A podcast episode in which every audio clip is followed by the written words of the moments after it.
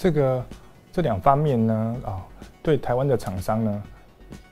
啊，已经发生的事情来看的话呢，哦，有好的一面，也有坏的一面。那我们先讲啊，比较负面的影响。比较负面影响啊，大家如果印象有印象的话呢，有看到一家所谓的啊中国飞腾公司哦，因为被美国啊列入说它跟解放军有关，然后这家公司遭遭到美国的制裁。但这家公司呢，它所发展的一些啊处理器呢，其实是由台湾的啊四星啊这家公司四星 KY 啊，它是上市公司，然后来帮忙设计的，然后。啊，投片呢生产是用台积电的啊晶圆厂，所以呢这件事造成了说，哦，纵使的台湾的公司啊没有被美国列入哦制裁名单，但是呢啊中国的公司被美国列入制裁名单之后呢，哦台湾的公司跟这两家啊跟这家业者呢啊有所业务往来啊生意就被影响了。以四星来讲，它有很大的一部分生意是来自于啊这个中国的飞腾公司。那对台积电来讲，当然影响性就比较小，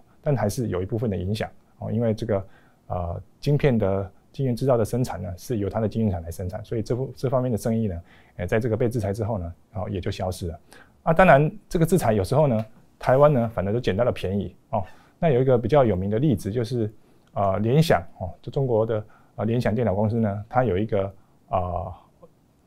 笔记型电脑的啊 O O D M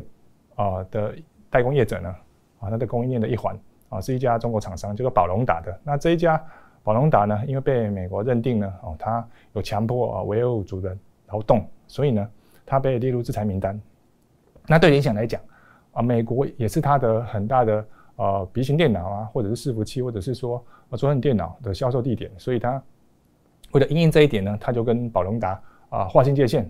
然后呢就把原来给宝龙达的订单呢给取消了。啊，取消之后呢，这些订单呢啊就集单嘛，就分散啊委托了台湾的。其其他的几家的啊笔记电脑的 ODM 厂商来生产，所以呢，大家就小小的受惠。所以这个事情很难讲，就是有时候我们台湾的业者呢，也没有被制裁，也没有犯任何错，但是有时候呢，呃，就权益受损，因为你生意不见了。那有时候呢，哎，因而呃就捡到的原来没有的生意，所以这个事情很难讲。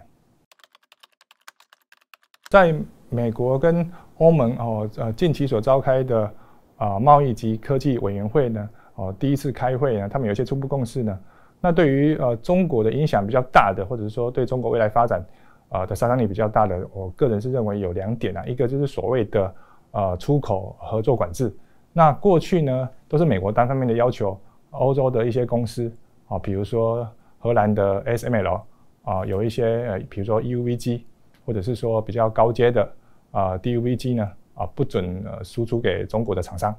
好，那这就是美国的单方面的要求。那现在因为欧盟跟美国达成了共识呢，那以后就变成说是美国跟欧盟一起哦来进行这个出口的管制。那美国就比较师出有名，然后对于一些欧洲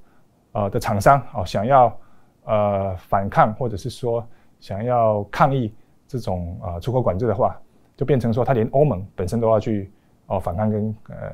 抗议的。所以这个对美国要。做出口管制来讲是比较容易来做的，因为就等于说，呃，欧盟也愿意跟他合作嘛。那再来是所谓的呃外国投资的联合审议，那这个其实在整个的呃贸易及技术委员会的所有的共识里面呢，都没有说他们提到的敌对国家是谁，都没有写。哦，他们只是，但是大家都知道嘛，就是其实就是中国，就是美国要联欧制中。那这个外国投资的联合审议呢？啊，就是代表了美国想要把一些啊技术或者是战略呃相关的一些资源呢，哈，因为过去啊中国曾经在哦欧洲哦收购了很多的企业，有些是美国觉得是关键技术的，不管是军用或民用，那有一些甚至有一些港口啊的使用权，它也借由投资的名义呢，哦取得了好几十年甚至接近一百年的使用权。所以这一点对美国来讲是不太能忍受。那有了这个哦，美欧哦两方的哦联合投资审议呢，那以后这种哦美国逃要逃过美国眼底下的这种投资呢，哦就会比较难哦。对中国来讲，要取得一些欧洲那边的技术或者是资源啊的难度就更加提高。